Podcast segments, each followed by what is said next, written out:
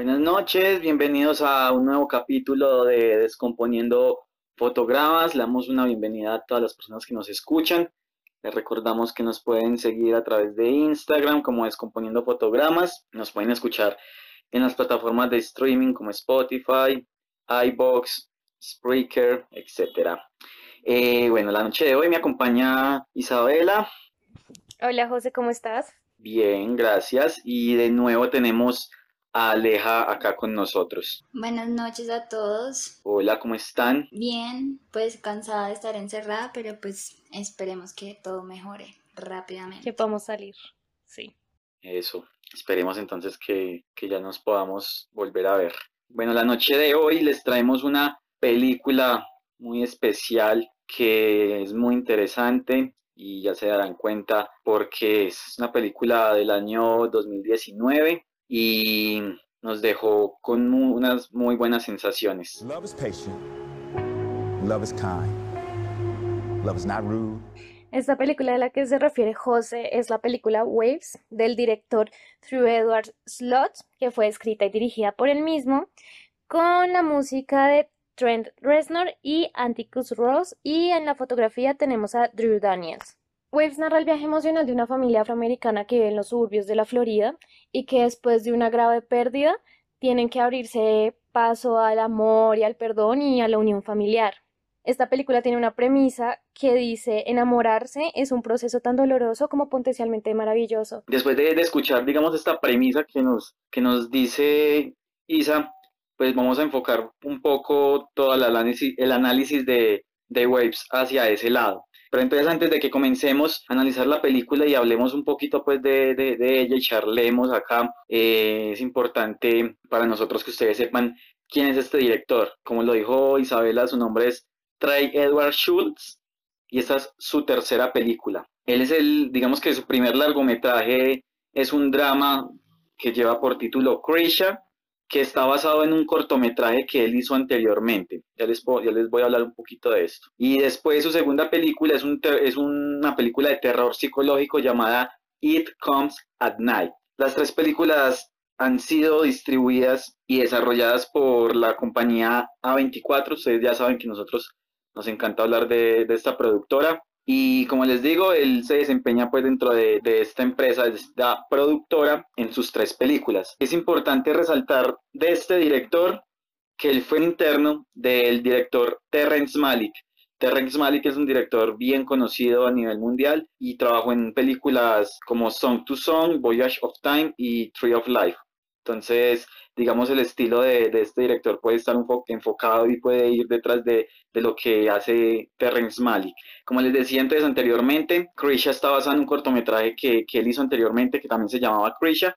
Y el año siguiente, a la productora A24 financió la película. O sea, reescribió todo el guion y lo volvió un largometraje. Es interesante porque esta película se basa en un incidente de la vida real de, del director que involucra a un primo suyo quien experimentó una recaída en una reunión familiar. Entonces toda esta película gira en torno a eso. También sería interesante que, vayan y, vean las otras dos películas de este director que son muy, muy interesantes también. Y ya nada, entonces con esto ya podemos empezar a, hablar más acerca de lo que es Waves.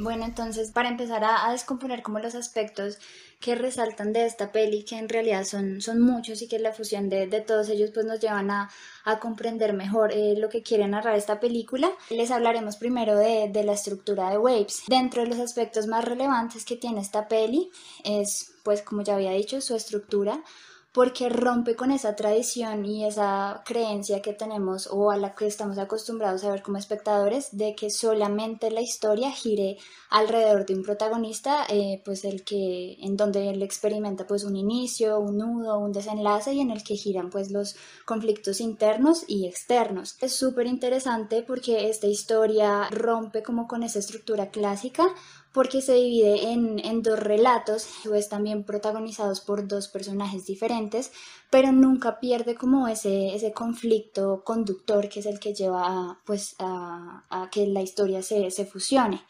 Y, digamos que todo esto también hace que eh, se entienda el, el lazo inquebrantable que, que, tiene la familia.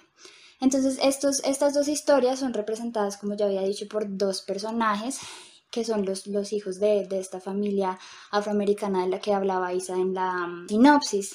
Eh, digamos también que es súper interesante porque aunque hay un cambio de, protagonista dentro de la historia, todo el entorno alrededor de ellos también sufre como una ruptura y uno puede evidenciar con los diferentes aspectos técnicos que hay dentro de la película cómo este cambio genera como una adaptación hacia el nuevo personaje. También vemos como que sigue habiendo esa relación en las situaciones y en los acontecimientos, pero desde dos perspectivas diferentes. Entonces todos estos aspectos hacen que que se apoye mucho más este rompimiento de la historia y que tenga como mucha más eh, veracidad. Entonces, pues esto de las perspectivas opuestas lo podemos ver como en dos ejemplos que hay claros dentro de la película y uno de ellos es la historia de amor que representan pues estos dos hermanos. En el caso de Trey, que es el primer protagonista, es la historia de amor la que lleva a desencadenar como finalmente el, el hundimiento de este personaje y el renacimiento de Emily, que es la segunda protagonista y que en donde la historia de amor representa como ese perdón y esa aceptación, como ese proceso. Entonces, pues son eh, dos situaciones que son similares, pero que ocurren desde perspectivas diferentes. Eh, otra pues sería la, la relación que hay entre el papá entre la hija y el papá con el hijo. Eso también se evidencia demasiado y, se avala en, diferentes aspectos, pero narrativamente vemos que el papá con Trey es súper exigente, como que no hay una relación de confianza y que todo el tiempo es como exigiéndole la, la perfección y que esto también lo lleva a él a generar una personalidad supremamente impulsiva. El caso contrario en el de Emily, donde pues vemos una relación mucho, mucho más paternal.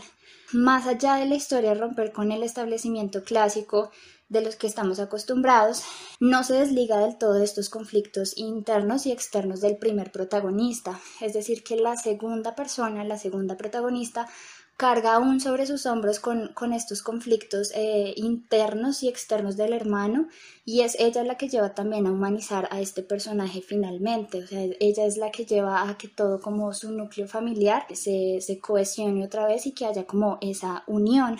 Entonces, pues es súper interesante porque aunque es un drama familiar que hemos visto en muchas películas, se narra de una manera tan diferente y como tan innovadora que hace que en relación con los otros aspectos técnicos que hay dentro de la película, como lo es la fotografía, el montaje, la banda sonora, digamos que los espectadores nos sintamos mucho más eh, sumergidos dentro de la historia y dentro de, esta como montaña rusa eh, emocional.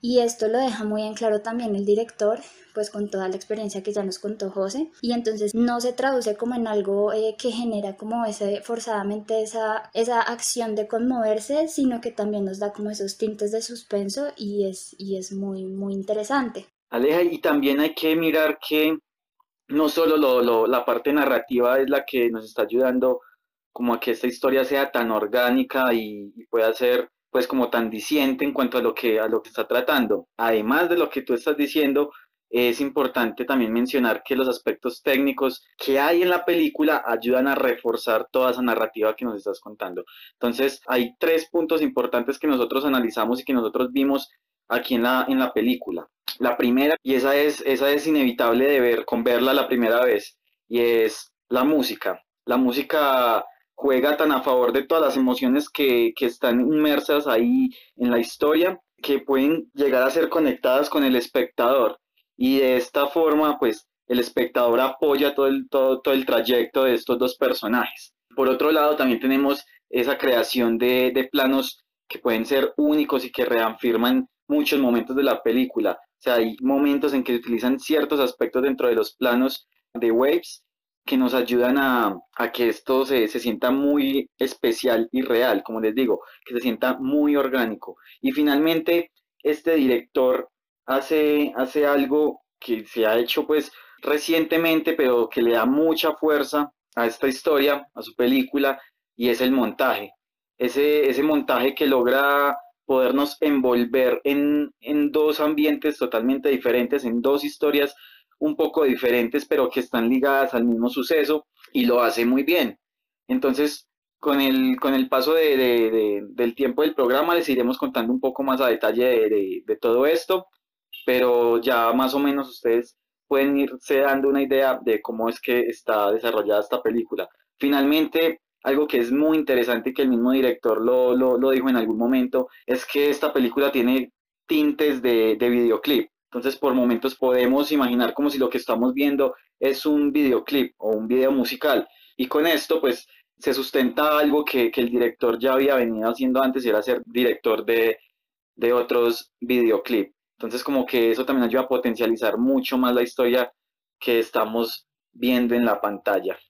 Bueno, y ya que estás hablando, digamos, como de, este respaldo en, todos los aspectos técnicos hacia la narrativa y hacia la, la, historia misma, esto hace también una referencia muy clara y concisa al título, al título de la película que es Waves y pues se traduce en olas y, lo hace de una manera como muy, muy poética y muy exacta porque con todos estos elementos que José nos está describiendo, la fotografía, el montaje, su ritmo, bueno, mejor dicho, todo esto que ya más adelante les vamos a explicar, hace pues una clara referencia a las olas porque las olas son formas que se prolongan unos instantes y que en, un punto pues se quiebran, pero siempre vuelven como a, su, a su estado natural que es estar inmersas dentro del mar.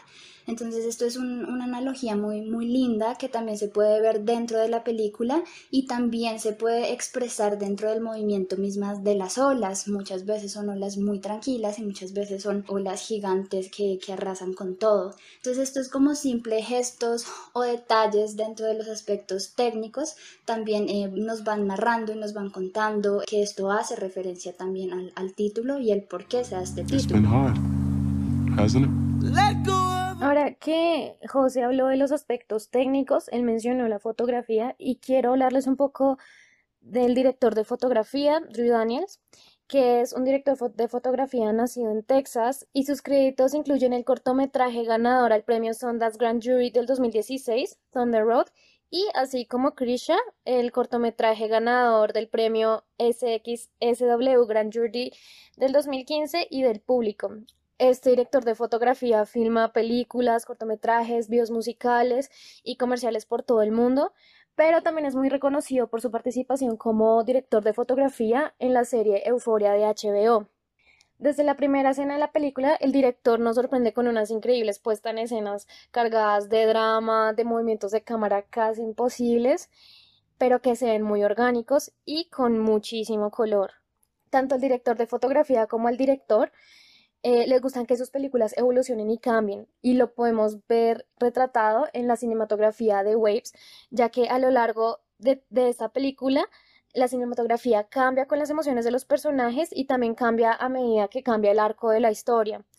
Lo podemos ver, por ejemplo, en la primera escena, donde empezamos como con mucho movimiento y con lentes gran angulares y con un enfoque como más profundo, dando esa sensación como que siente el personaje que está en la cima del mundo y que está feliz y que su vida va súper bien y que la cámara se hace sentir así como se siente el personaje, de sentirse libre, de sentirse móvil, feliz, energética.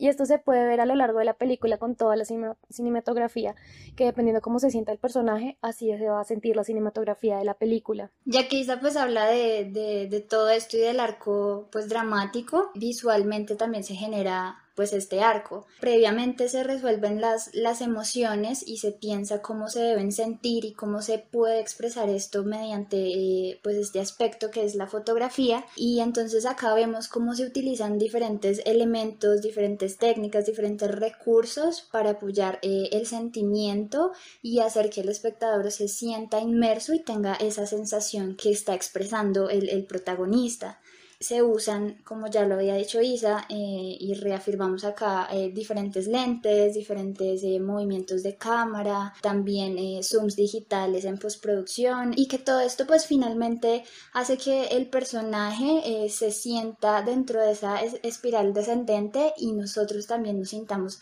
pues de esa manera. Entonces es, es muy importante y es muy chévere porque tanto el director de fotografía como el director de la película se conocían y ya habían trabajado antes, entonces se entendían súper bien y, los dos tienen como esta, mm, este estilo de trabajar de forma muy naturalista. Y, naturalista me refiero a que ellos son eh, capaces dentro del rodaje de, seguir la corriente, porque ellos graban en un lugar en Florida y California que digamos está expuesto como a todos estos cambios climáticos, a todos estos elementos del tiempo que no se pueden controlar en un rodaje y que simplemente ellos eh, se sienten dentro de la película, ellos también lo afirman en, en varias entrevistas que ellos se dejan llevar, o sea, ellos no luchan contra contra esos aspectos y esto hace que este arco visual sea mucho más orgánico y enriquezca mucho más la película. Y, finalmente, pues ellos aclaran en una entrevista que lo que realmente hace que Waves se destaque fotográficamente, narrativamente, bueno, dentro de todos estos aspectos, no es tanto su técnica, sino las ideas, los conceptos y la magia que se quiere transmitir y cómo se transmite mediante esto. Eh, que muchas veces ellos se pasaron por alto las cosas y que, y que no dejaron como de apegarse a sus ideas a pesar de los cambios. Entonces eh, esto queda súper impreso en la pantalla y, y es algo que, que, gusta mucho al público. Bueno, así como decía Aleja, ah, cuando hacían esta entrevista, eh, pudimos ver pues cómo ellos se iban como acoplando las condiciones que les ofrecía el ambiente y los lugares donde estaban. Y es importante entonces mencionar que con relación a esto, pues crearon los movimientos de cámara. Y es que estos movimientos de cámara la mayoría del tiempo tienen la intención de enredarnos en una espiral. O sea, esto con el, con el objetivo de que podamos sentir la desgracia de la familia protagónica. Podemos ver al principio de la película como si se tratara de un mundo descontrolado lleno de euforia, paneos de, de 360 grados que ya había utilizado antes en la película de Krisha entonces, como que, bueno, ya también el trabajar con el mismo director de foto, el mismo director, entonces los hace tener como el súper engranaje para saber más o menos lo que, lo que querían. Todos estos movimientos contextualizan una síntesis de la narrativa de la vida de, de los personajes. Me refiero a que, digamos que los movimientos de cámara también van muy de la mano con lo que decía ahorita Isa, y es que los movimientos representan algo dentro de la película. Como les decía al principio, movimientos 360 que le envuelven a uno como en esa vida loca que puede tener el protagonista, pero al final estos mismos giros 360 vuelven y se combinan para darnos una sensación de tranquilidad. Entonces, como que son dos movimientos que son usados de maneras diferentes y que igualmente se sienten muy orgánicos dentro de la película. Y también otro aspecto que apoya totalmente y que en conjunto pues con los movimientos es, es la iluminación y cómo se utilizan pues los colores dentro de la película teniendo en cuenta pues eh, la narrativa de la peli y que ésta se divide pues en dos momentos esenciales donde sea pues este cambio de, de, protagonista se ve mucho en lo que decía José y lo que decía Isa en los movimientos pero también se refleja mucho dentro de, los aspectos de iluminación que se manejan. Entonces, como nos podemos dar cuenta, si ya vimos la peli, si no, pues eh, están totalmente invitados a, descubrirlo, hay dos momentos en donde se da una iluminación eh, natural y se crea también, por otro lado, una iluminación artificial. Entonces podemos ver que dentro de esta iluminación natural se reflejan como esos momentos íntimos y reales de los personajes, sus sentimientos, sus relaciones, sus despertares, todas estas, estas cosas mágicas. Y, es muy naturalista porque atrae como con todo este contexto de, de utilizar los recursos naturales a través de, digamos, en esos planos hermosos donde están ellos en el mar, y que cuentan algo, o sea, la, el momento y la luz que se utiliza en ese, en ese punto específico también nos cuenta algo de la historia. Y por otro lado, pues la iluminación artificial eh, nos devela como ese mundo más citadino, ese mundo juvenil, esa sensación, que describía Isa de, de, estar en la cima del mundo, de sentirse el rey, de sentir eh, pues la felicidad, la fiesta, toda esta locura y, es una iluminación muy enérgica porque a su vez esta iluminación artificial está cargada de, colores muy fuertes y, se ve claramente la influencia de euforia y es acá donde también podemos crear esa relación directa con lo que decía José anteriormente de, de esa sensación de sentir que también estamos dentro de un videoclip. Esto es una estrategia visual muy creativa porque en muchos momentos eh, la tensión se crea con estas luces artificiales, con estos contrastes duros, pero también hay momentos muy idílicos, muy surrealistas que nos llevan como a, realmente sentir esa, esa sensación de enamoramiento, ese dolor del rompimiento, esa, esa, esa como esa felicidad de, de, superación, de aceptación y todos estos elementos hacen que realmente nos sentamos pues también parte de la historia. Bueno, y yo creo que necesitamos pasar a un aspecto que nos ha parecido muy interesante que hemos analizado bastante para poderles contar a ustedes acerca de esto. Y me estoy refiriendo a la banda sonora. Eh, antes de, comenzar, nada más voy a mencionar unos, unos aspectos. Como ya dijo Isa anteriormente, eh, las partituras son de Trent Reznor y Atticus Ross. Ellos fueron los que crearon como parte de la banda sonora. Pero dentro de la película podemos escuchar canciones de artistas que son eh, de la época actual, muy contemporánea, que de pronto nosotros no escuchamos mucho esa música, pero algunos de, estos artistas pueden representar a alguien o le pueden gustar a, las personas. Y les voy a dar la lista de algunos de los artistas que, salen eh, dentro de la banda sonora de, Waves. Estoy hablando de Frank Ocean, de Temi Impala, estoy hablando de M83, de Kendrick Lamar, de Tyler the Creator, de Kanye West, de Kid Cudi, en fin, son artistas que son como de la onda un poco hip hop, otros son de otros géneros, pero igualmente son interesantes de, escuchar pues en, lo que es la música actual. También por ahí está Alabama Shakes, es una muy buena banda que estuvo en Bogotá alguna vez.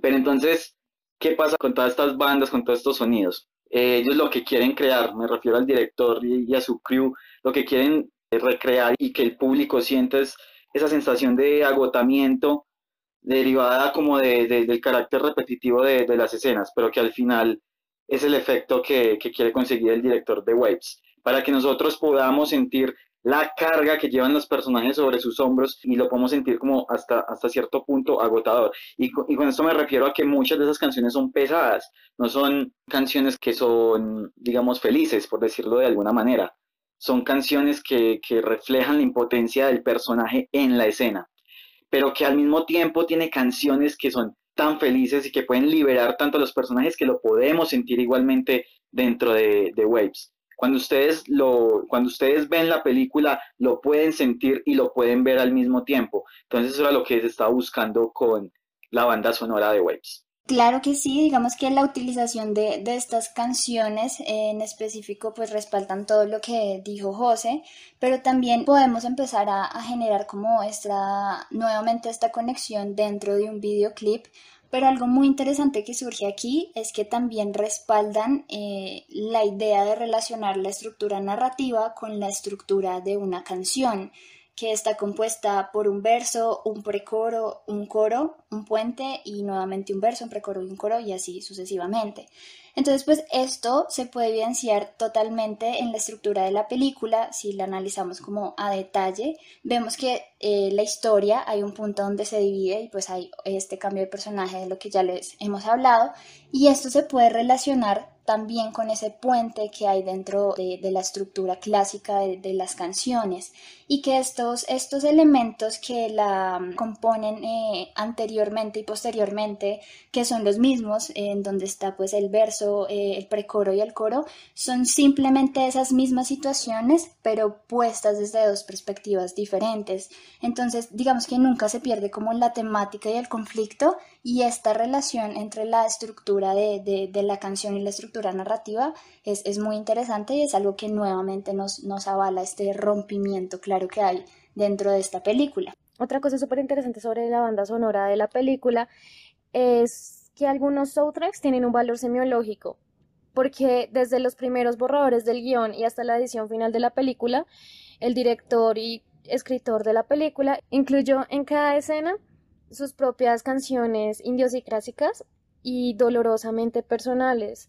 Y pues estas canciones revelan como la vida anterior de sus personajes y son como extensiones íntimas de las imágenes y temas de la película. O sea, estas canciones son muy esenciales para la película. Por ejemplo, tenemos la de Floridada de Animal Collective. Pues Waves trata sobre la experiencia humana y de las oposiciones de la vida. Por ejemplo, el dolor y la belleza, bien y mal, individuo y familia.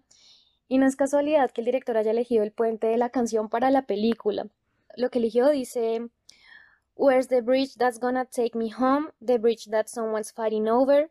The bridge that someone's paying for? A Bridge So Old, So Let It Go, que en español sería más o menos ¿Dónde está el puente que me llevará a casa? El puente que alguien está peleando por él, el puente que alguien está pagando por él, un puente muy viejo, entonces solo déjalo ir. Como la película tiene una estructura de canción como ya nos había contado Aleja, y el puente de la canción representa como el puente en el que se vive la historia entre ambos protagonistas. También hay otra canción que se llama Rushes, que es de Frank Ocean, que es una canción para explorar los altos y bajos de las relaciones.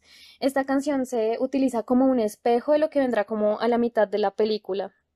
También tenemos la canción True Love's Waits, que es de Radiohead, que en el momento donde suena esta canción eh, pasamos, dejamos la perspectiva de Emily a un lado, porque ya había llegado a cierto lugar interiormente, y pasamos a, a la perspectiva de sus padres, de cómo están afrontando como el dolor. Esto da la sensación de que ellos están unidos, que están conectados, así aún no estuvieran juntos. Hay más canciones que representan semiológicamente, pero esto es como para que se hagan una pequeña idea que el director utilizó sus canciones personales para narrar también la película y la, y la historia de sus personajes. Y, digamos, si, si ustedes quieren como saber un poquito más de esto y realmente mirar todas las canciones que el director se toma el tiempo de escoger, eh, digamos que eh, para establecer esos cambios emocionales desde su perspectiva interior y desde su experiencia, en la página de A24, en la sección eh, pues donde están las pelis, pueden seleccionar Waves y ahí se abre totalmente, son en realidad 39 canciones y todas tienen su justificación dentro del director, entonces si, si quieren saber más de esto, pueden ahí entrar a la página de, A, de A24 y, y curiosear. Y también me pareció muy interesante porque hay lista de, obviamente, de los soundtracks de Waves en Spotify, ahí están todas las canciones que suenan ya las escuché y hay muchas que me parecen muy cool. Entonces, pues bueno, los invitamos a, que si realmente son amantes de, de, la música y de estos films que están creados con, como con este aspecto súper cool de, de, la música y de la semiología detrás de las canciones, pues ya pueden escucharla y saber más de eso dentro de lo que les contamos.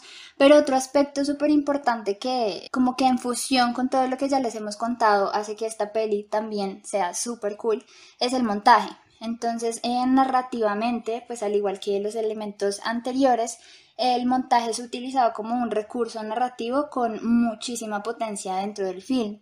Como ya hemos mencionado a lo largo de todo el podcast, eh, esta peli sufre una ruptura y se divide en dos partes, obviamente con otra vez reafirmando que son dos protagonistas diferentes, pero el montaje también reafirma esta separación y simplemente nos hace comprender y, respaldar la personalidad de estos dos personajes que son supremamente diferente y opuesta. Exactamente como dice Aleja, hay dos partes dentro de la película y las dos están muy bien desarrolladas. En la primera parte vamos a ver la historia de Tyler, que es el hermano de, de esta familia, y son planos que son muy rápidos en cuanto al ritmo de montaje. Eh, son planos muy rápidos que no nos dan respiro como para señalar mucho y para mostrarnos lo que dijeron anteriormente sobre estar en la cima y estar feliz y creerse el rey del mundo. Entonces como que todos estos planos son muy agresivos, eh, resaltan la personalidad de lo que es el personaje y cada vez van aumentando más la tensión y la tensión y la tensión, hasta un punto que todo se quiebra y es donde entramos a la segunda parte de la historia, que es la que se centra en la hermana de esta familia, que es Emily. Los planos entonces acá empiezan a ser mucho más suaves, empiezan a, llevar, o sea, como que empiezan a navegar muy suavemente, muy orgánicamente, también resaltando la personalidad de lo que es Emily. Y Emily es una persona tímida, tranquila, pacífica. O sea, el montaje está pensado para que nosotros podamos sentir lo que es parte de la personalidad de Tyler parte de la personalidad de Emily. Pero además de esto, hay una cosa que salta a la vista, pues viendo la película, y es el aspect ratio. El aspect ratio son estas franjas negras que podemos ver cuando vemos una película que normalmente eh, hoy en día pues utilizan el 2.35 comúnmente, el 1.85 también, y son dos barritas arriba y abajo, y anteriormente se utilizaba el 1.33 que hacía que todo se viera como cuadrado. Entonces, en cuanto a esto, pues voy a mencionar un par de cosas. Anteriormente, eh, cuando nació el cine y con la evolución del cine, pues estos aspect ratios se utilizaban por necesidad. Me refiero a que cuando las primeras cámaras de cine análogas salieron, pues no había otro formato en que grabar que no fuera el 1.33. Entonces todas las películas que vemos de Charles Chaplin, Buster Keaton, etcétera, películas de los Lumière, pues están grabadas en 1.33. Los vemos cuadrados. Eh, después, con la evolución del cine, pues salió algo que llamaba el CinemaScope y las cámaras empezaron a grabar con lentes anamórficos y lograron crear un formato de 2.35 que era mucho más amplio y se utilizaba en películas de western, en Apocalypse Now utilizaron. Pero entonces, ¿qué pasa con esto? Estas relaciones de aspecto que antes se utilizaban por necesidad, ahora alimentan la propia narrativa de la historia y esto lo podemos ver en esta película. Y me refiero a que hay cinco cambios de aspecto, eh, de relaciones de aspecto en esta película y muy enlazadas a los momentos que viven los personajes dentro de la película. Entonces empezamos con un aspect ratio de 1.85 donde todo se ve muy amplio, como decía Isa, utilizaban grandes angulares, entonces se veían espacios amplios, se, se podía ver la vida de cada uno de los personajes que en cada historia entraba a jugar cuando las circunstancias lo ameritaban y la vida los empezaba como a oprimir, entonces cambiaban el aspecto de ratio, lo cambiaban un 2.35 para mostrar que ellos están como encasillados, enfrascados de una situación de la cual no pueden salir y que asimismo se refleja su personalidad dentro de, de esto. Y finalmente, cuando ya las cosas en serio estaban fuera de control y no había nada, nada que hacer, ya se pasaba a utilizar un 1.33, o sea, este aspecto cuadrado, o sea que cada vez los comprimían más en la pantalla. Esto con respecto a, Tyler, que es la primera mitad de la película. Y después vemos cómo Emily trata de liberarse de todo lo que le pasó y cómo de, de este aspect ratio de 1.33 logra escapar a un aspect ratio de 1.85. Entonces, si nos fijamos en estas relaciones de aspecto, podemos ver que también el director pensó en que la narrativamente esto podía contar mucho y que, y que esto iba como a, a reforzar más todo esto que ya les hemos venido contando. José toca ahí el tema de la evolución del cine y es súper interesante desde el aspecto que, que lo toma, pero también digamos que nosotros podemos ligar esta evolución del cine a lo que se ha venido eh, entregando como producto y a lo que se ha venido entendiendo como productoras. Entonces, pues nuevamente eh, les contamos que esta peli pues es, producida por A24 y que A24 es una productora que está eh, resaltando demasiado en este momento por por crear esos espacios para directores, eh, entre comillas, nuevos e independientes, desde un punto en el que avalan esta, esta, como esta innovación y esta creación, no solamente de, de las historias, sino también de, de, todos los elementos técnicos que la componen. Waves es una sorpresa de, de A24 y, es la esperanza del cine de autor en Estados Unidos. Pues conocemos a 24 también eh, dentro de Descomponiendo Fotogramas porque hemos tratado muchas pelis en varios podcasts y también pues de reconocida por pelis como Moonlight, Lady Bird, Midsommar, bueno, un montón de películas súper cool y, también eh, que ha trabajado muy de la mano con, con este director y que como decía José eh, le ha realizado largometrajes como Krishna. Entonces es una productora que resalta mucho dentro del cine de Estados Unidos y que rompe, digamos, como con todos estos paradigmas y estas cosas que se establecen y que hace que sea como una productora fresca y tenga ese respiro la industria y, nos llene como de motivación y de esperanzas a, a los nuevos cineastas. Es muy interesante lo que Leja nos cuenta de A24 y todo lo que nos habla me hace recordar a una productora que se llama Blumhouse, que también es americana a Jason Blum, que es el fundador de esta productora, nadie lo conocía en la industria hasta que a principios del siglo XXI fundó su propia productora. Pero no es hasta el 2009 que pegó un pelotazo en la taquilla con Paranormal Activity y su nombre no dejó de sonar en ese momento. En principio su fórmula era como esa, era películas de bajo presupuesto en la que muchos autores trabajaban a porcentaje. Y así comenzó como a encadenar éxitos y sagas como Paranormal Activity, como Insidious o como La Purga. Y también Blumhouse fue el que rescató el olvido en el 2015 a un defenestrado M. Night Shyamalan y produjo La Visita.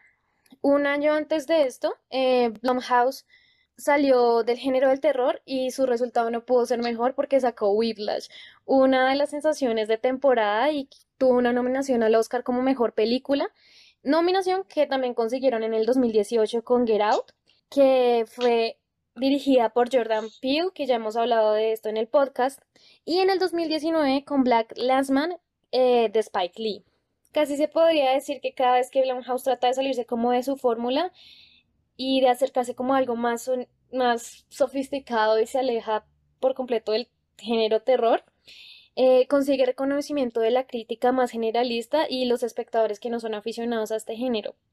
Así como A24 está aliado con Apple, Blumhouse está aliado con Amazon y es una alianza que también pega como al estilo de la productora, ya que hacen lo que el público quiere y a buen precio.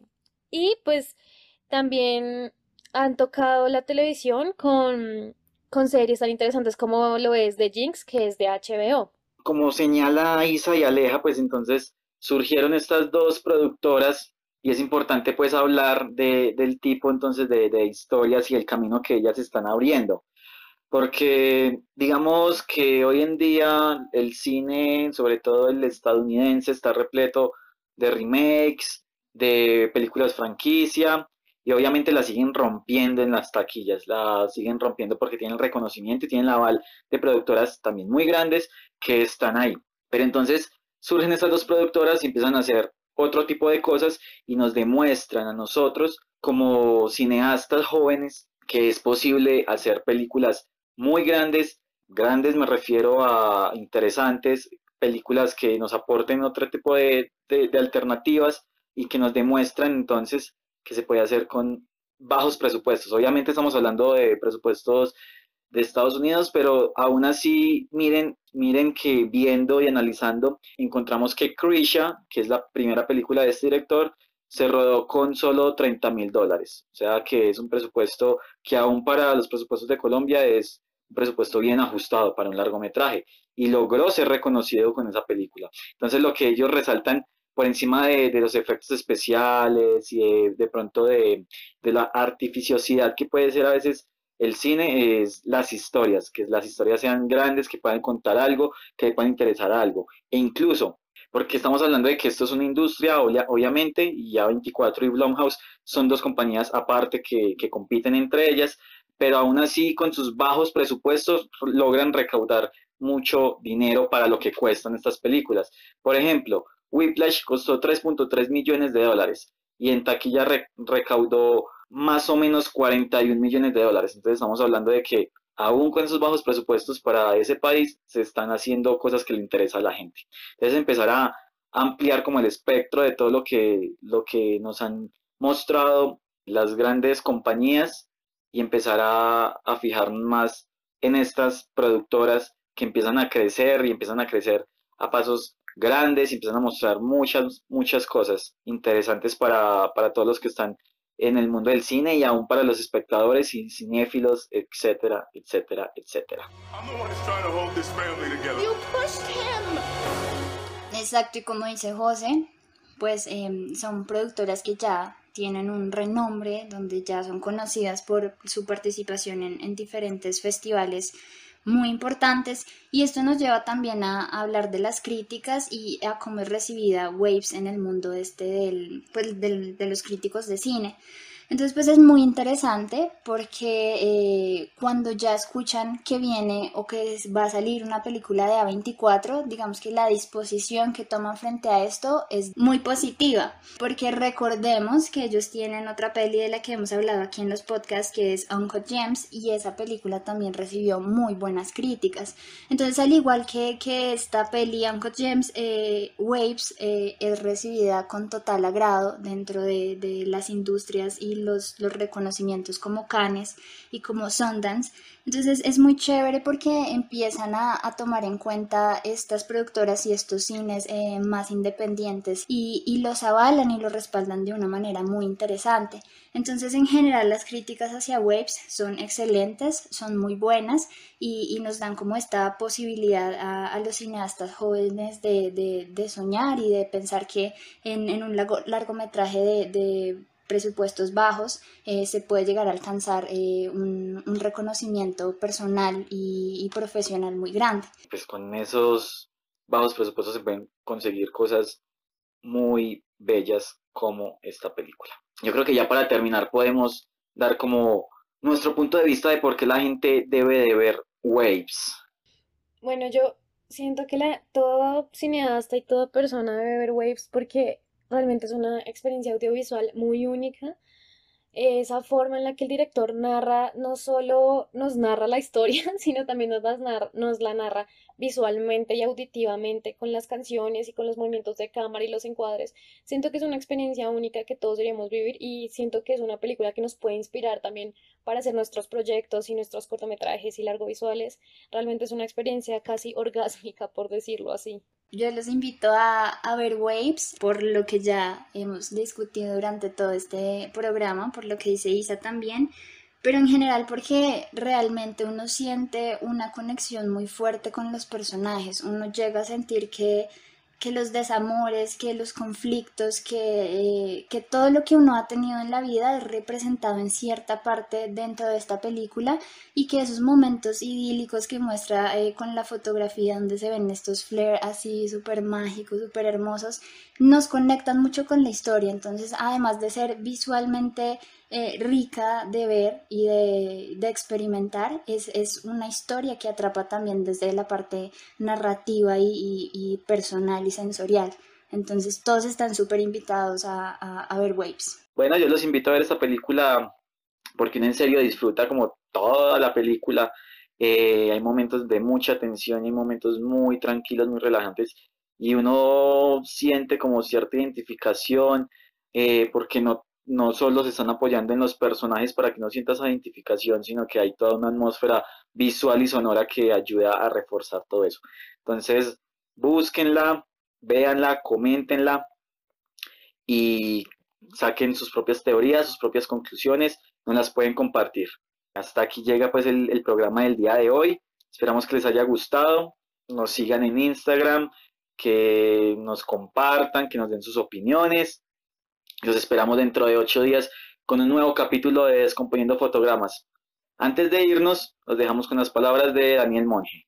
Hola Descomponiendo Fotogramas, eh, me encantó el programa, me parece espectacular que la película Webs les haya gustado tanto y que la lleven tanto en su corazón. Hay claramente un proceso de identificación entre ustedes y, los protagonistas de la película. Eso me parece muy bonito. Al respecto, yo quería como preguntarles, eh, hacerles como, una, como un interrogante, no solamente al grupo, sino a todas las personas en Colombia y en Latinoamérica que estamos interesados en el cine. Y es ah, sobre, sobre la, la mirada situada. ¿A qué me refiero con la mirada situada? Cuando nosotros vemos una película, nosotros la deberíamos estar viendo desde nuestro contexto, desde el lugar donde nosotros hemos crecido y hemos, y hemos madurado como personas, ah, y no desde el lugar que propone la película misma. Eso es el lugar desde donde el director, la casa productora ha sido hecho, ¿no? Esto es una película que proviene de Estados Unidos y ah, nosotros no somos norteamericanos, nosotros somos colombianos, tenemos una cultura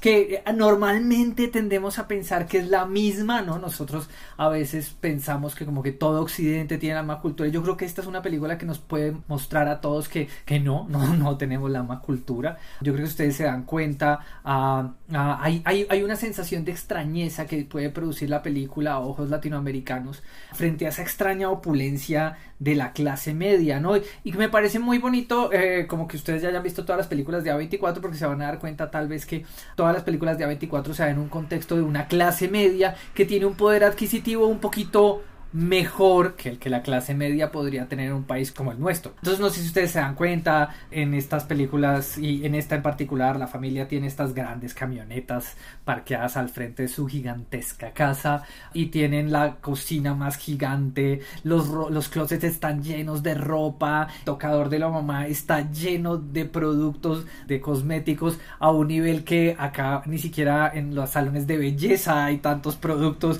esta señora tiene absolutamente todo lo que a uno se le ocurra usar y lo más chévere es que es un personaje muy modesto, es un personaje vestido modestamente, maquillado modestamente, pero tiene todo, todo lo que puede hacer. chico tiene todos los juguetes que un chico pueda tener, chica tiene todos los juguetes, todos tienen todo, todo lo que puedan tener ahí como, hay como un exceso de cosas, ¿no? Eso, desde el punto de vista latinoamericano, es raro, pues porque nosotros no vivimos así, nosotros eh, vivimos en viviendas de tamaño modesto, ah, nosotros tenemos una cantidad de ropa y una cantidad de cosas pues limitada, eh, no, no nos faltan, no nos faltan, no estamos, no estamos en el mundo de la carencia tampoco porque somos clase media, podemos, llevamos no solamente vidas dignas, sino productivas y bellas y hermosas, sin la necesidad de esa opulencia.